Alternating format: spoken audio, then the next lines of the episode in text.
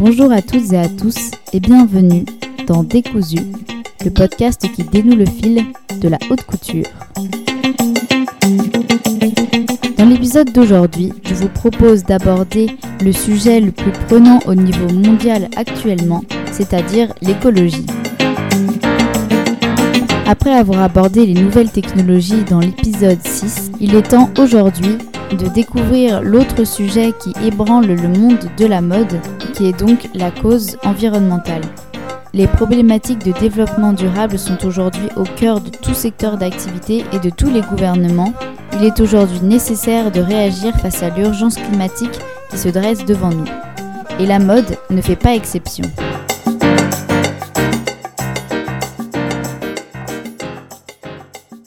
À une époque où la question de l'écologie est de plus en plus centrale, le milieu de la mode est contraint de se rendre à l'évidence. Il faut réinventer l'industrie.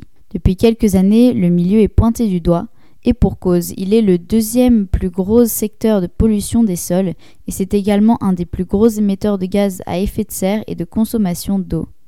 La recherche de renouveau perpétuel qui caractérise la mode n'a pas aidé et cette tendance s'est fortement accélérée.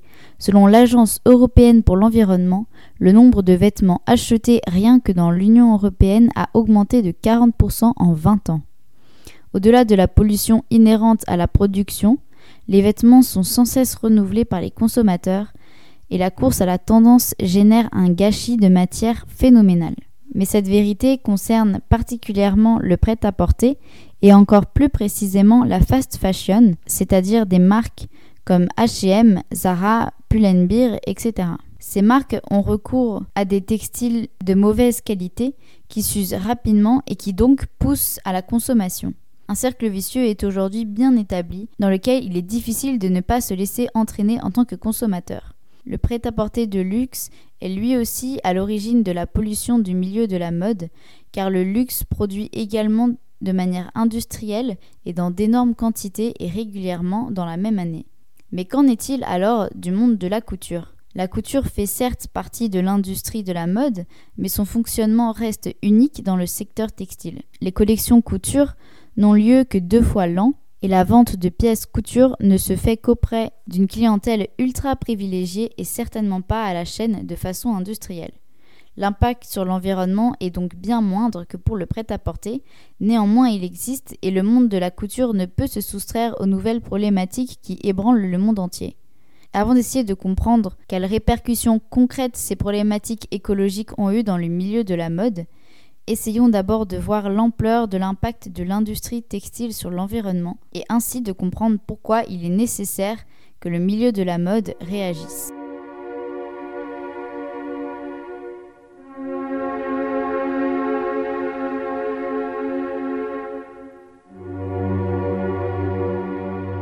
L'idée de cette collection était de parler de l'apocalypse dans laquelle nous sommes tous plongés aujourd'hui.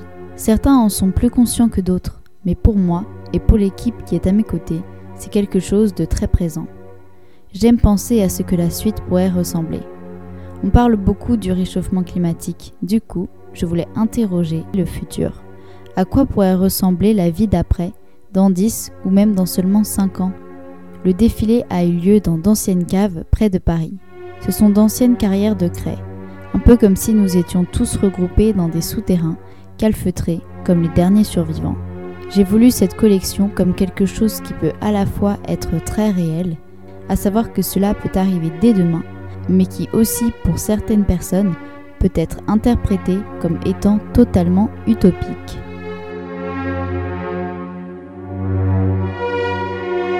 Marine Serre, à propos de son défilé Radiation, lors d'une interview avec le magazine Marie-Claire, février 2019.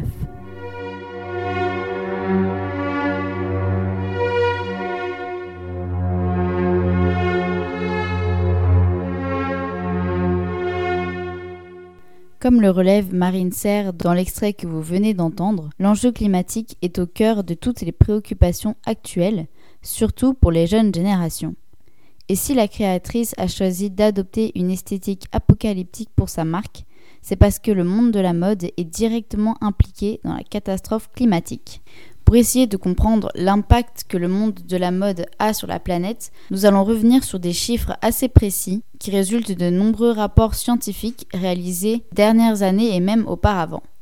On peut par exemple parler du rapport de la Fondation Hélène MacArthur, qui a été présenté en 2017 par la créatrice Stella McCartney, qui met en lumière des problèmes majeurs pour l'industrie de la mode. Puisque, en effet, selon de très nombreux rapports, le marché de la mode est responsable de 20% des rejets d'eau usée, de 10% des émissions de carbone dans le monde et de 35% des rejets de microplastiques dans les océans, ce qui est encore plus que le trafic aérien ou le trafic maritime puisque ce qu'on oublie souvent, c'est que la pollution n'est pas forcément évidente dans la chaîne de production. Et par exemple, pour fabriquer un jean, il faut 7500 litres d'eau. Mais ce n'est pas tout, puisque des matières essentielles à la création textile sont aujourd'hui les plus gros facteurs de pollution, comme par exemple pour la production de coton qui représente un quart de la production mondiale de textiles le problème avec le coton, c'est que c'est une plante qui nécessite une énorme quantité d'eau et que les cultures se multiplient.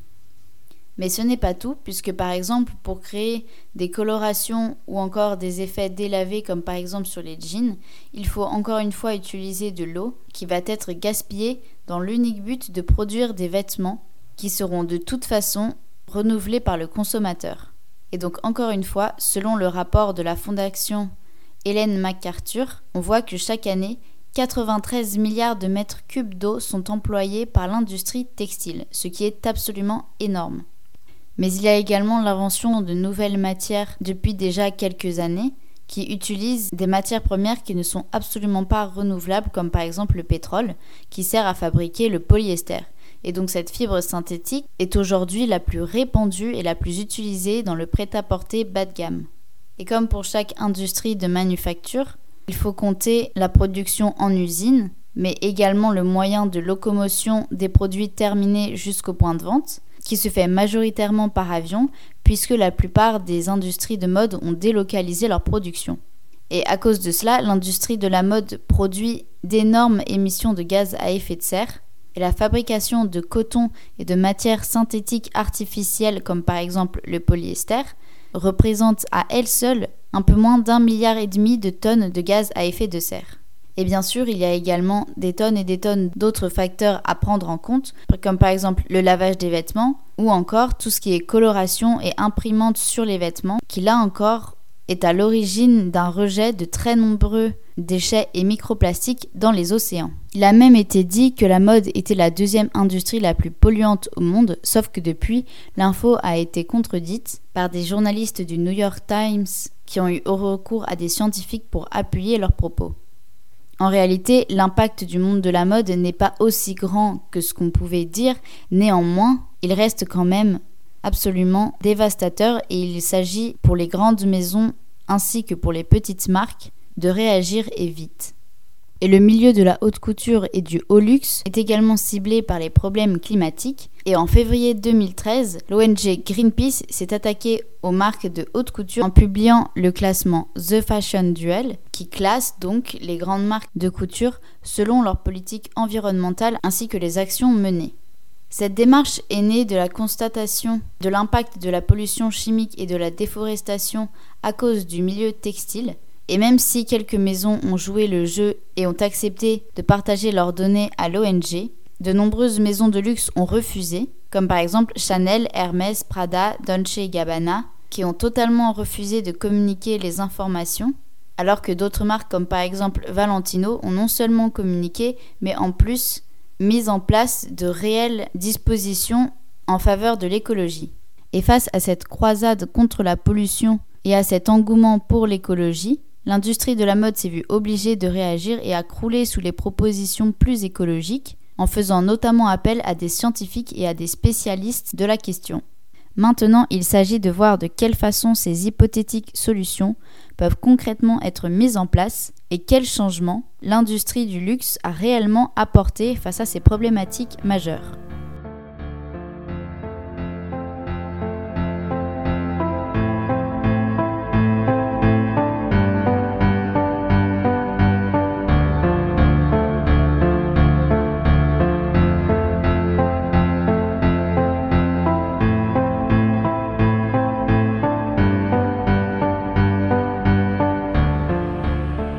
Chez LVMH, nous avons conscience des défis du développement durable depuis 25 ou 30 ans, et nous changeons les choses en toute discrétion. Jusqu'à aujourd'hui, nous ne communiquions que sur notre savoir-faire et la beauté de nos produits.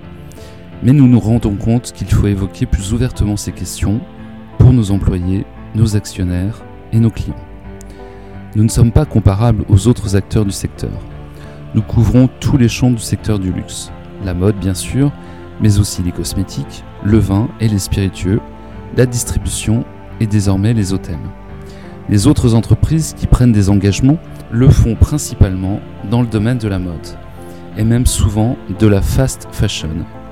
Et nous n'avons donc pas du tout les mêmes business models. Même si nous sommes toujours d'accord sur le résultat final, le développement durable.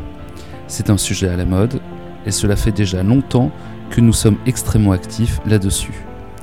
91% de nos déchets sont réutilisés et recyclés.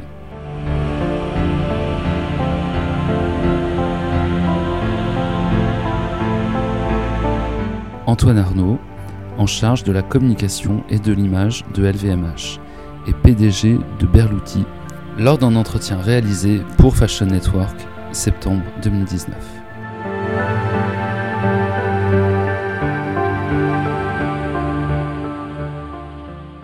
Depuis 2-3 ans, les initiatives en faveur de l'environnement fleurissent dans le milieu de la mode et à toutes les échelles.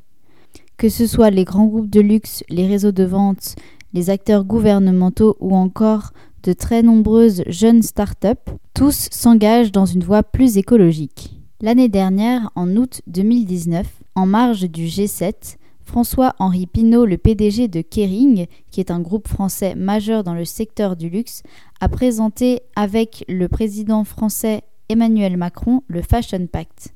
Il s'agit d'une alliance internationale d'entreprises dans le secteur de la mode et du textile, qu'il s'agisse de prêt-à-porter, de création de grands luxe ou encore de sport. Et toutes ces marques qui se sont engagées à atteindre des grands objectifs environnementaux à l'horizon 2030-2050.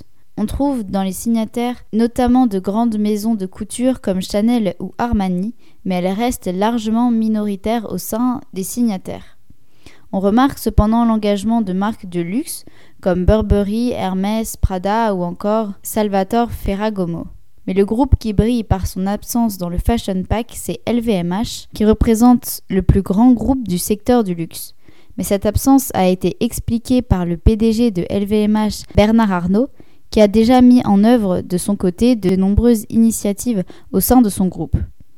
Le 25 septembre 2019, il a d'ailleurs réuni les dirigeants du groupe pour revenir en détail sur les engagements de LVMH au sein de son programme LIFE lancé en 2012. Et ce programme LIFE, qui signifie LVMH Initiative for the Environment, a pour ambition quatre grands objectifs donc d'abord un objectif produit qui souhaite réduire au minimum l'impact environnemental de la production des produits LVMH, un objectif CO2 qui vise à réduire les émissions de CO2 de 25% d'ici 2020, un objectif filière qui souhaite être encore plus précis sur la traçabilité des matières premières utilisées, et enfin un objectif site qui a pour ambition de réduire la consommation d'eau et d'énergie des sites de production.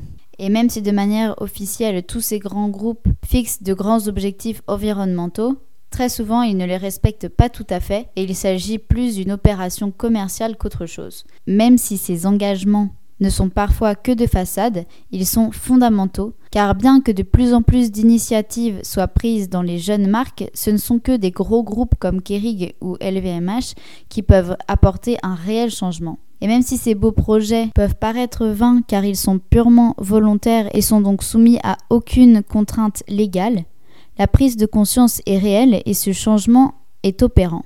Cette prise de conscience vient évidemment de l'urgence climatique qui inquiète aujourd'hui le monde entier, mais également de nombreux documentaires, comme le documentaire choc réalisé en 2015 The True Cost, qui dénonce les conditions terribles pour les acteurs de la production textile, mettant ainsi en avant les problèmes inhérents au secteur, ce qui fait indéniablement écho à l'écologie. Et au-delà des acteurs directs du monde de la mode, on peut également parler de l'engagement pris par les Galeries Lafayette avec leur opération Changeons le monde, qui est le deuxième volet de leur mouvement Go for Good, qui permettait entre autres de mettre en avant les marques durables, y compris celles qui sont peu connues. Et on peut également parler des mesures prises par l'État dernièrement, comme par exemple le projet de l'association Paris Good Fashion, qui est soutenu par la mairie de Paris et qui a pour ambition de faire de la capitale française le parangon du luxe écologique et durable. Et pour cela, l'association s'engage notamment à soutenir de jeunes marques durables émergentes ou encore à soutenir la transition écologique dans les événements de mode comme par exemple les défilés.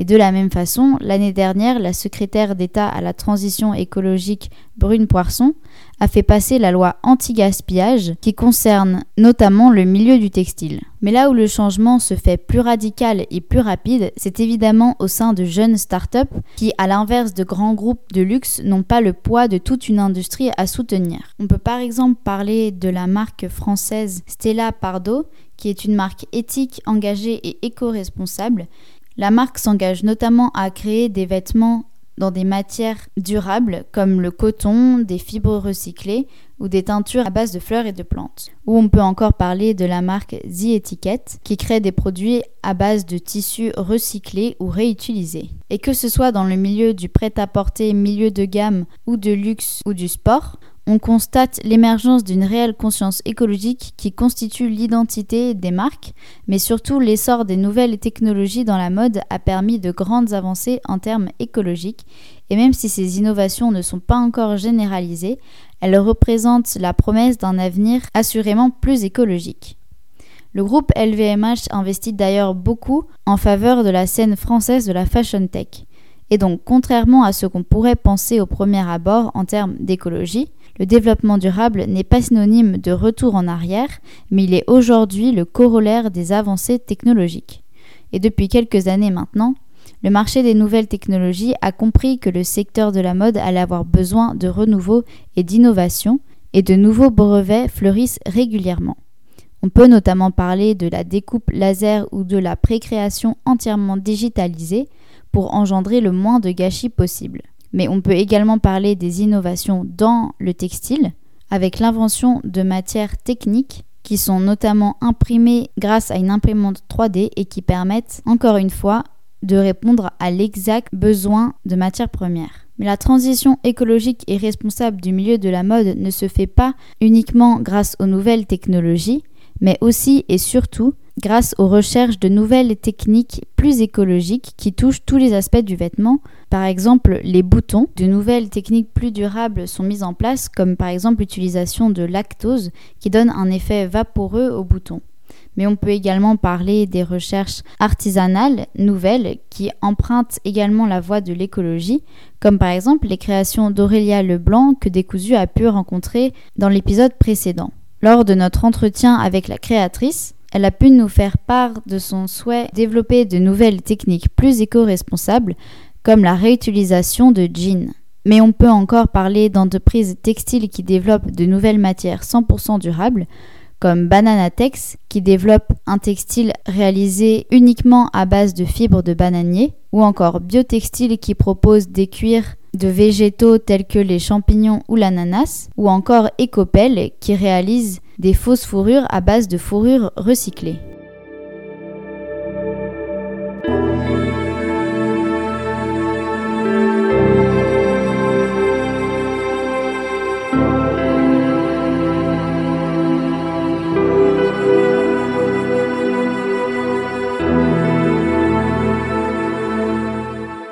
Fin de compte, je pense que le consommateur a les pleins pouvoirs et qu'il mérite mieux, et que la mode doit être plus responsable.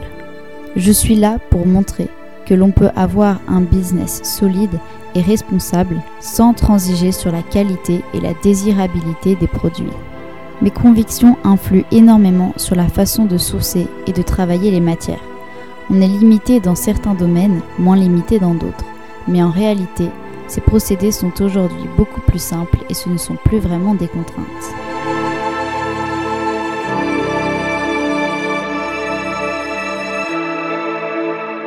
Stella McCartney lors d'une interview réalisée par les Galeries Lafayette pour le mouvement Go for Good, août 2018.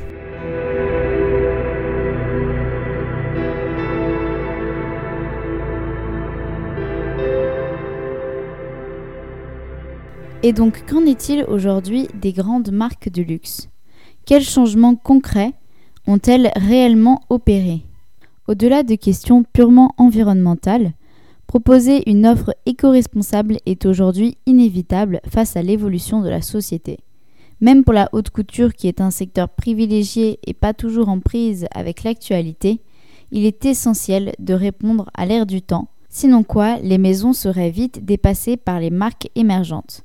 Même Chanel, qui se refuse à prendre complètement le virage digital, ne peut se soustraire à l'impératif écologique. Et dans la vidéo que l'on peut trouver sur la chaîne YouTube de Loïc Prigent, Chanel, A Journal of a Collection, on voit une des petites mains de la maison qui défait un galon pour ne pas gaspiller de matière. les initiatives comme celle-ci sont de plus en plus nombreuses dans le milieu du luxe, mais pas encore tout à fait dans celui de la couture. On peut citer par exemple le défilé prêt-à-porter printemps-été 2020 de Dior, qui a eu lieu dans un décor recréant une sorte de forêt avec des arbres qui ont été replantés dans une forêt à la suite du défilé dans un projet de végétalisation urbaine en Île-de-France.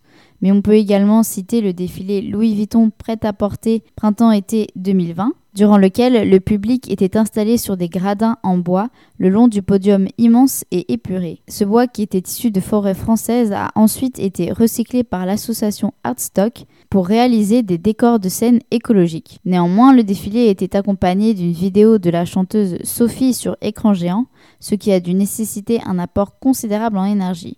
La question se pose alors de la nature de cette initiative. Est-ce un réel geste ou une opération de communication? En tout cas, des gestes comme cela, peu importe qu'on les considère minimes ou pas, portent un message. Mais en ce qui concerne le milieu de la haute couture plus précisément, quelques initiatives ont d'ores et déjà été prises, comme par exemple la maison Valentino qui s'est engagée à exclure l'utilisation de tout produit chimique et à ne pas avoir recours à la déforestation. Et de la même façon, les collections couture de Valentino qui sont connues pour être très extravagantes en termes de volume ont connu une ampleur bien moindre lors de la collection haute couture printemps-été 2020, car Pier Paolo Piccioli, le directeur artistique de la maison, s'est engagé à réduire son utilisation de tissus. Mais de très nombreuses initiatives peuvent encore être prises dans le milieu du luxe et de la couture, que ce soit dans la création des vêtements en eux-mêmes, mais aussi et surtout dans tout ce qui accompagne la vente, c'est-à-dire tous les événements par exemple, donc les défilés ou encore les événements de relations presse qui nécessitent un coût écologique astronomique lorsqu'il s'agit par exemple de déplacer toute la fashion sphère d'un pays à l'autre. En tout cas, le monde de la mode bouge, et plus particulièrement ces derniers temps, notamment avec les défilés de la Fashion Week Digital, qui ont donné de très nombreuses idées aux créateurs, même en termes écologiques, puisque par exemple la collection de Maria Grazia Chiuri pour Dior a été présentée sur des modèles miniatures, ce qui minimise le gaspillage de matières premières, mais on peut également citer Schiaparelli qui n'a pas réalisé physiquement sa collection mais présenté uniquement des dessins, ou encore Ralph N. Rousseau qui a présenté des modèles de manière digitale sans avoir besoin de les réaliser. Et pour en savoir plus sur la haute couture 100% digitale, vous pouvez écouter l'épisode de Décousu qui y est consacré.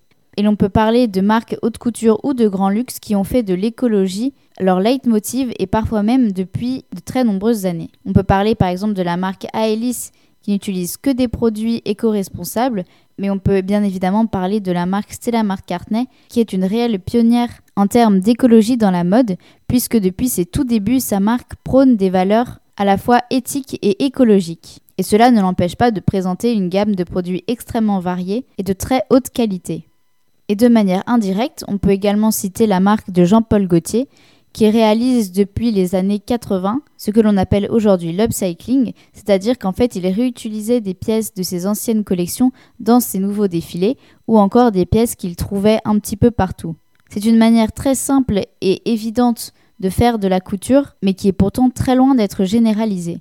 On remarque cependant de nouvelles marques émergentes qui s'inspirent de ce système, comme par exemple la marque Marincer qui ne réalise pas ses collections avec des matières premières uniquement recyclées, mais la grande majorité de ses collections sont toujours issues de tissus réutilisés. On a pu notamment voir une robe de soirée faite à partir de maillots de bain ou encore un tailleur à partir de serviettes de bain. Et ces pièces ne donnent pas du tout une impression de déguisement ou de mauvaise qualité, mais bien au contraire, elles font même preuve d'une certaine rareté qui est souvent la preuve du grand luxe. Mais on peut également citer la marque émergente Kevin Germanier, qui elle se construit entièrement autour de cette notion d'upcycling et qui réalise des pièces très colorées et très pailletées, en s'inspirant du marché de la seconde main qui est d'ailleurs aujourd'hui de plus en plus important. Puisqu'il réutilise des matières qui ont déjà été utilisées, simplement il les modifie et leur ajoute sa patte bien particulière qui fait que l'on reconnaît immédiatement une pièce Germanier. Ce qui est donc la preuve que l'upcycling et les démarches écologiques dans la mode ne sont pas synonymes de retour en arrière ou de morosité. Mais au contraire, la démarche écologique permet le renouvellement de la créativité et l'invention de pièces tout à fait nouvelles dans la haute couture.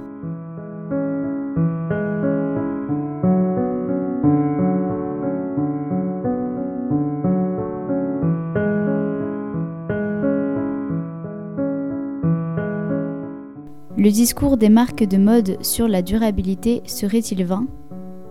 Non, il y a plein de créateurs qui ont ce type de revendication depuis le début et qui font des choses très bien, comme Stella McCartney ou Vivienne Westwood. Ce qui n'empêche pas l'apparition de discours plus superficiels qui ont tendance à me hérisser le poil, parce que cela renforce l'idée que la mode durable est une tendance. En parallèle, on continue d'organiser des défilés à l'autre bout du monde ou de faire venir des conférenciers en jet privé le temps d'un symposium sur l'environnement. C'est hypocrite, c'est du blabla. Il faut des actions concrètes de la part des grands acteurs de l'industrie qui ont plus d'impact que les indépendants comme nous.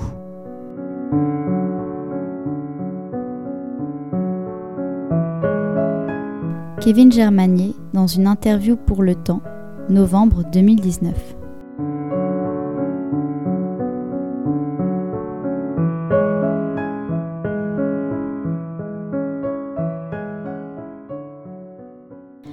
Le réchauffement climatique est un enjeu majeur de notre époque, si ce n'est l'enjeu majeur. Et les problématiques écologiques alarment le monde entier. Mais la catastrophe écologique est parfois sous-estimée par certains acteurs de la mode, et parfois même ce sujet devient source d'esthétisme sans qu'aucune initiative ne soit réellement prise, le réchauffement climatique est en fait devenu lui-même à la mode. On retrouve cet esthétisme de l'apocalypse futuriste dans de très nombreuses marques aujourd'hui, et très souvent les propositions que font les grosses marques sont en réalité moins profondes qu'elles ne laissent paraître, et leur réelle action se situe surtout dans le développement d'une campagne qui prône des valeurs écologiques. Mais en réalité, le chemin est encore très long et de très nombreuses solutions sont encore à imaginer. Mais cela ne veut pas dire que le monde de la mode triche ou mente, mais simplement que le monde du luxe est un mastodonte économique absolument énorme qu'il est très difficile de modifier d'un coup de baguette magique. Cela prend du temps, c'est vrai, mais le chemin est en route et de réelles évolutions ont déjà eu lieu. Il ne reste plus qu'à attendre de voir jusqu'où cela peut encore aller et si l'éco-responsable deviendra effectivement synonyme de mode et d'élégance.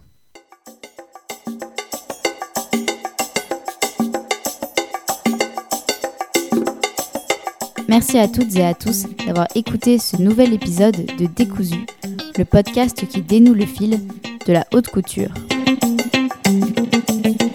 Dans Décousu, nous vous proposons de découvrir quel est le passé de la haute couture, d'où elle vient, ce qu'elle est aujourd'hui, mais également à quoi ressemblera son avenir.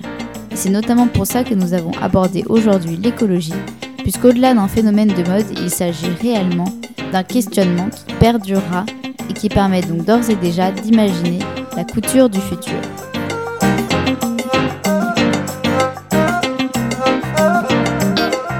Vous pouvez écouter Décousu depuis Deezer, iTunes ainsi que Spotify.